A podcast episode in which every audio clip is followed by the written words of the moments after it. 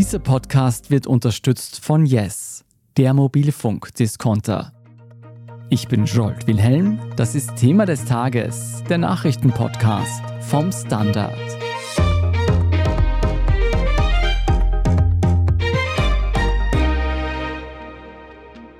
Viele Millionen Euro Schwarzgeld wolle sie in Österreich investieren. Mit diesem Versprechen hatte eine vermeintliche russische Oligarchennichte die Ex-FPÖ-Spitzenmänner Heinz-Christian Strache und Johann Gudenus 2017 in eine Falle auf Ibiza gelockt. Es gibt ein paar, ein paar sehr Vermögende, die zahlen zwischen 500.000 und 1,5 bis 2 Millionen. Das ist noch Die Veröffentlichung dieses sogenannten Ibiza-Videos zwei Jahre später hatte die türkisblaue Regierung gesprengt. Die Ibiza-Drahtzieher, ein privater Ermittler und ein Anwalt, wurden öffentlich bekannt. Einzig die Identität des Lockvogels blieb verborgen. Bis jetzt. Wie es dazu kam und was wir über die vermeintliche Oligarchennichte wissen, darüber sprechen wir heute. Als das Ibiza-Video im Mai 2019 an die Öffentlichkeit kam, da waren wohl alle in Österreich einfach baff zu sehen, was da der spätere Vizekanzler Strache einer vermeintlichen Oligarchennichte versprach. Diese Oligarchennichte nannte sich damals Aljona Makarova und Strache stellte zum Beispiel den Kauf der Kronenzeitung genauso in den Raum wie die Privatisierung von Wasserquellen.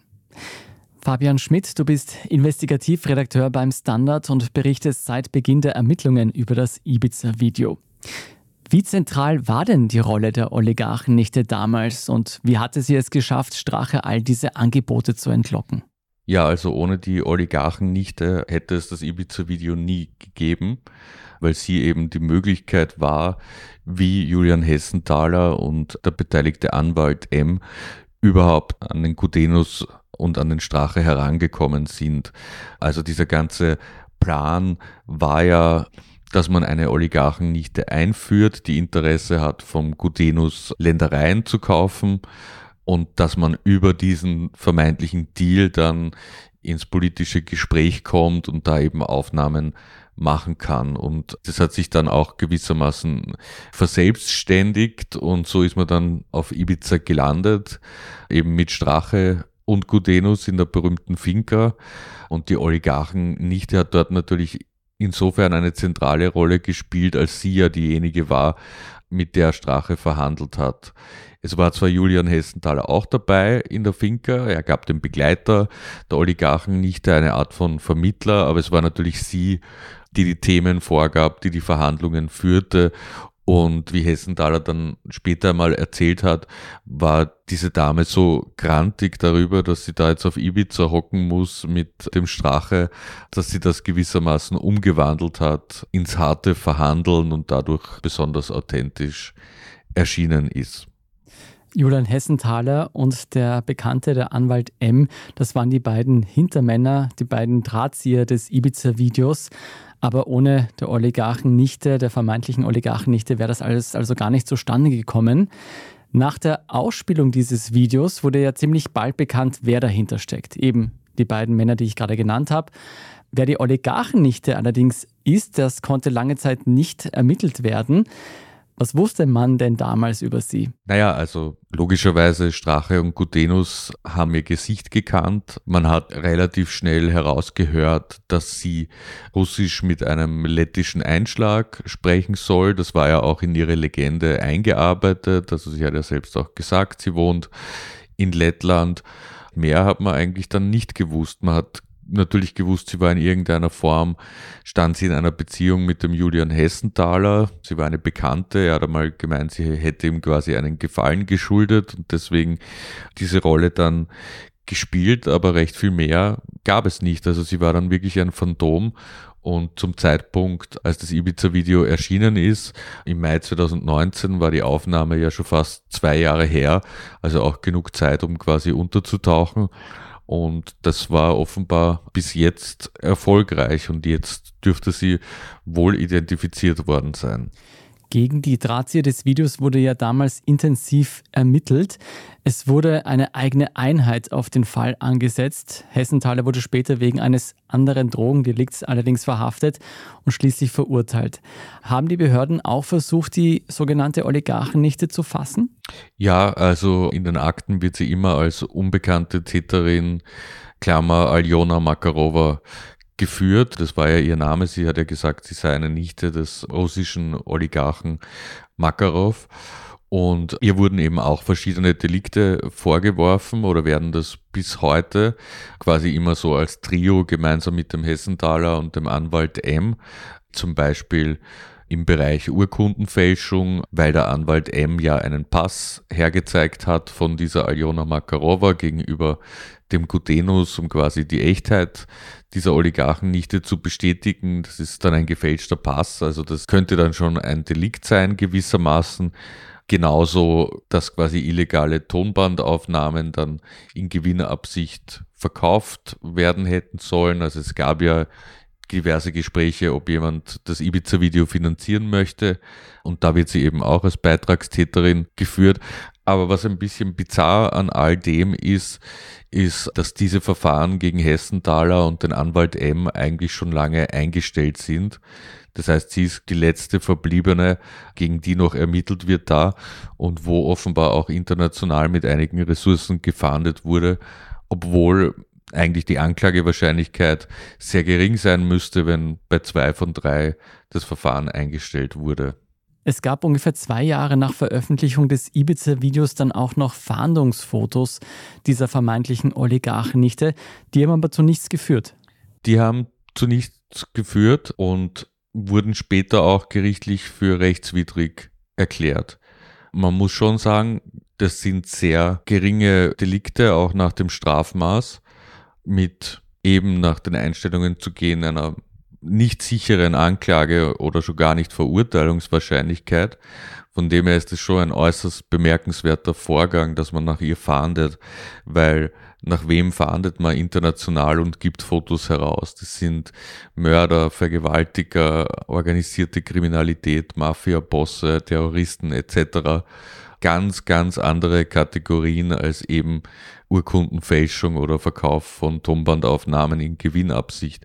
Also das ist alles schon sehr kurios und interessant und zeigt gewissermaßen auch, würde ich meinen, wie das Ibiza-Video auch den Staatsapparat provoziert hat und quasi zu einer harten Reaktion geführt hat. Wir sind gleich zurück.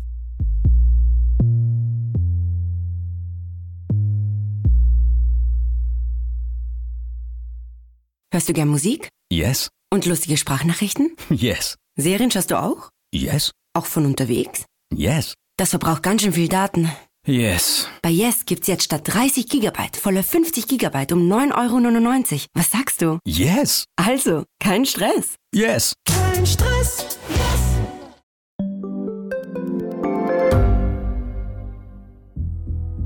Was ich nicht nachvollziehen kann, ist, warum an jedem Unrecht immer ich schuld sein soll.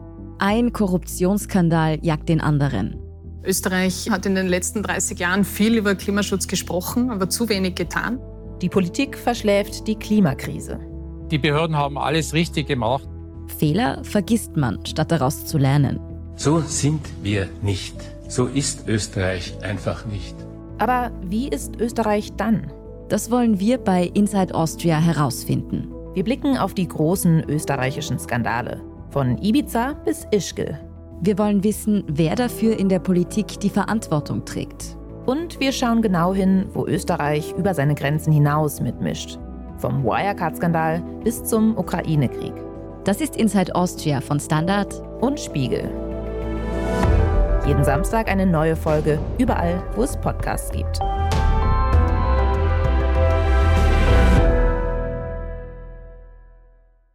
Fabian Schmidt, wie kam es denn dazu, dass wir jetzt wissen, wer diese Oligarchennichte ist oder zumindest die Staatsanwaltschaft?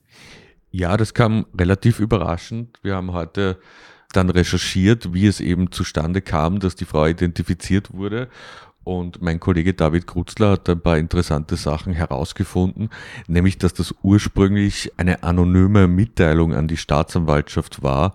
Und zwar hat sich am 5. Juni spät am Abend eine Anna Green an die Ermittler gewendet, also genauer gesagt nicht an die Staatsanwaltschaft, sondern an die Polizei und Informationen zu der Oligarchennichte übermittelt und sogar Fotos von deren Pass mitgeschickt. Mhm. Also den Ermittlern wurde das Ganze sozusagen am Servierteller präsentiert. Im Verlauf der letzten Jahre haben wir gemerkt, dass ja nicht nur die Staatsanwaltschaft interessiert war an der Oligarchennichte und nicht nur die Polizei und die Behörden, sondern auch private Ermittler rund um den Konzern Novomatic. Was hat es denn damit auf sich gehabt? Wer hat allein Interesse gehabt, die Oligarchennichte ausfindig zu machen? Ja, also dazu muss man wissen, dass die Novomatic ja sicher eine der Organisationen war, die die Konsequenzen des Ibiza-Videos am stärksten gespürt haben, weil im Ibiza-Video ja Strache sagt, Novomatic zahlt alle, was er später zurückgenommen hat. Und das war für die Ermittler ja quasi dann ein Anstoß, dieses ganze riesige Casinos-Verfahren zu starten, wo es ja auch Hausdurchsuchungen und viele Beschuldigte bei der Novomatic gibt. Und wir haben immer wieder gesehen, dass gerade die EU-Infothek, die betrieben wird von einem Mann, der auch für die Novomatik lobbyiert und andere Tätigkeiten erledigt, dass die immer sehr schnell dabei waren, zum Beispiel den Julian Hessenthaler zu identifizieren. Wobei man sagen muss, dass da teils auch mit falschen Informationen operiert wurde. Da gibt es jetzt auch Gerichtsurteile und dass auch viel Geld gezahlt wurde für manche Informationen. Das ist alles aus dem Akt ersichtlich. Und die waren jetzt auch bei der Oligarchennichte quasi die ersten, die das vermeldet haben. Und es stellt sich schon die Frage, wie es dazu kam, dass die erwähnte anonyme Hinweisgeberin, was das Motiv war oder wie der Impuls ausgelöst wurde.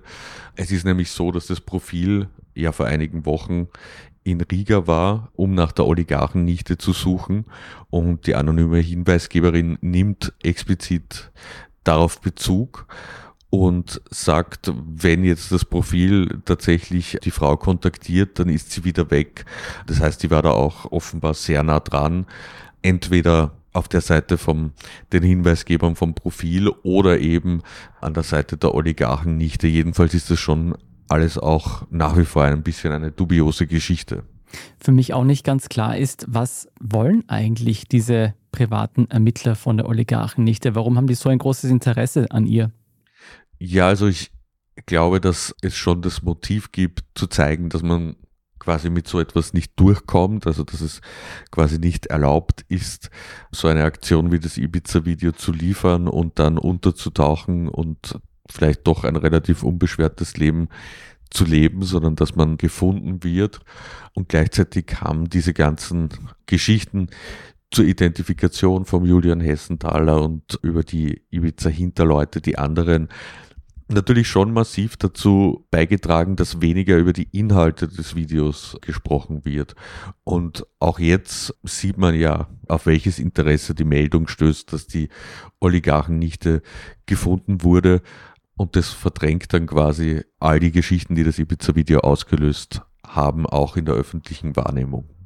Du hast schon gesagt, dass die Delikte, die ihr vorgeworfen werden, eher kleinere sind und die Ermittlungen gegen die anderen Ibiza-Kollaborateure wurden ja eingestellt. Wie geht es denn jetzt in Ihrem Fall weiter? Also das Ermittlungsverfahren gegen Sie wurde abgebrochen. Das ist ein Unterschied zur Einstellung. Abbrechen heißt gewissermaßen, wir kommen jetzt nicht weiter, aber wenn es eine Entwicklung gibt, dann machen wir weiter. Und diese Entwicklung gab es durch die Identifizierung offenbar. Und jetzt dürfte die Staatsanwaltschaft Wien eben diese Ermittlungen wieder aufnehmen, wird wahrscheinlich versuchen, sie befragen zu können, einvernehmen zu können. Also es muss ja nicht gleich eine Auslieferung sein, wo auch die Frage wäre, wie das dann rechtlich ausschaut überhaupt und wie compliant Lettland da überhaupt wäre. Es kann jetzt auch einmal sein, dass zum Beispiel sie in einer lettischen Polizeistation per Videolink einvernommen wird. So etwas wäre möglich, wenn es tatsächlich die gesuchte Person ist. Hessenthaler will das ja nicht bestätigen und nicht kommentieren, aber die Staatsanwaltschaft scheint sich relativ sicher zu sein. Jetzt bin ich natürlich neugierig geworden. Was glaubt denn die Staatsanwaltschaft über diese Person zu wissen? Wer ist die vermeintliche Oligarchennichte? Ja, es dürfte sich um eine 40-jährige Lettin handeln, die eben in Riga wohnt. Recht viel mehr Informationen haben wir jetzt auch noch nicht über sie herausgefunden. Und eigentlich stellt sich auch die Frage, ob sie überhaupt eine Person des öffentlichen Interesses ist. Ich meine, das Ibiza-Video war schon ein Zeitdokument, von dem her ist es, denke ich, schon legitim, nach ihr zu fragen oder sie zu beschreiben. Aber gleichzeitig ist sie natürlich auch bis zu einem gewissen Grad schutzwürdig, weil es ja viele Drohungen aus dem rechten Lager gegeben hat gegen Hessenthaler, damals und das könnte analog auch bei ihr der Fall sein. Und man kann sich vorstellen, dass es russischen Oligarchen auch nicht so passt, wenn man sich als ihre Nichte ausgibt. Von dem her gibt es da einiges abzuwägen, auch wie viel man über sie dann wirklich erzählen will. Weil hier der Persönlichkeitsschutz vorgeht. Genau, und wir haben es ja auch beim Hessenthaler selber so gehalten, bis er quasi uns erlaubt hat, seinen Namen zu nennen. Ich bin sicher, die Diskussionen über die Preisgabe der Identität des Ibiza-Lockvogels werden in den nächsten Wochen und Monaten nur noch intensiver werden. Vielen Dank schon mal für diesen Einblick, Fabian Schmidt. Danke. Und Sie, liebe Hörerinnen und Hörer, bleiben am besten dran, denn gleich geht es weiter mit unserem Meldungsüberblick. Da sprechen wir unter anderem über einen Ausnahmezustand in Lampedusa. Wenn Sie uns bis dahin schon mal unterstützen wollen, dann können Sie das über ein Abonnement tun. Alle Infos dazu finden Sie auf abo.derstandard.at. Wir sind gleich zurück. Hörst du gern Musik? Yes. Und lustige Sprachnachrichten? Yes. Serien schaust du auch? Yes. Auch von unterwegs? Yes. Das verbraucht ganz schön viel Daten. Yes. Bei Yes gibt's jetzt statt 30 Gigabyte volle 50 Gigabyte um 9,99 Euro. Was sagst du? Yes. Also, kein Stress. Yes. Kein Stress. Yes.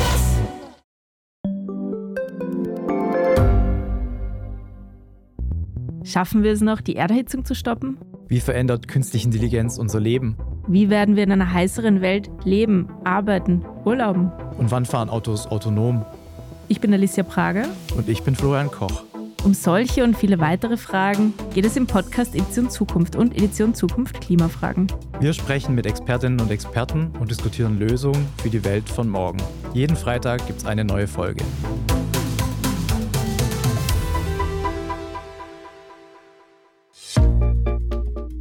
Und hier ist, was Sie heute sonst noch wissen müssen.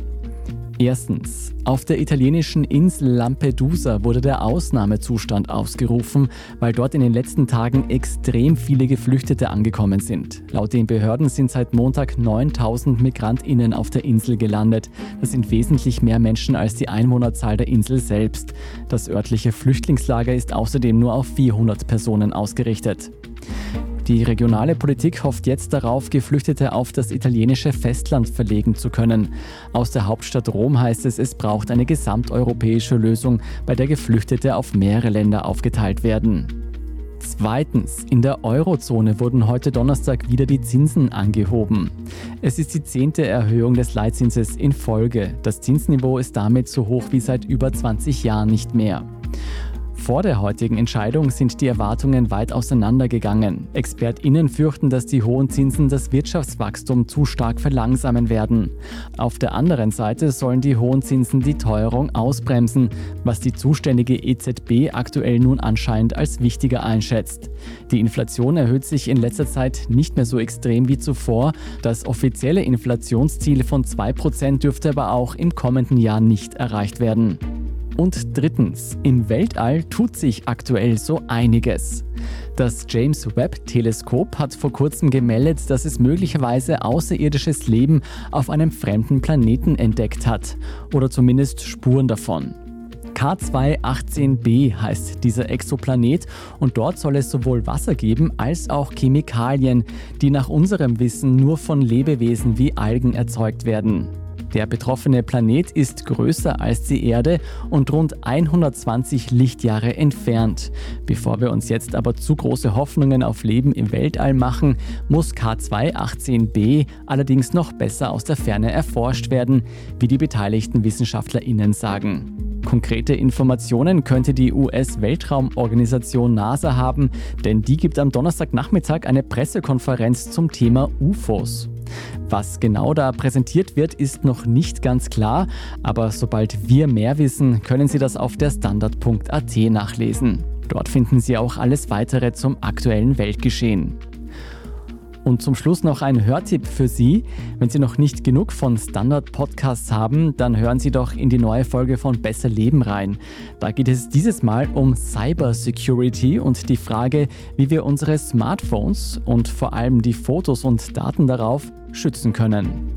Besser Leben finden Sie überall, wo es Podcasts gibt. Falls Sie Feedback haben oder Fragen an uns im Podcast-Team, dann schicken Sie uns die gerne an podcast.derstandard.at. Falls Ihnen unsere Arbeit gefällt, dann geben Sie uns gerne eine gute Bewertung auf der Podcast-Plattform Ihrer Wahl. An der heutigen Folge hat auch Tobias Holub mitgearbeitet. Ich bin Scholt Wilhelm. Vielen Dank fürs Zuhören, Baba und bis zum nächsten Mal.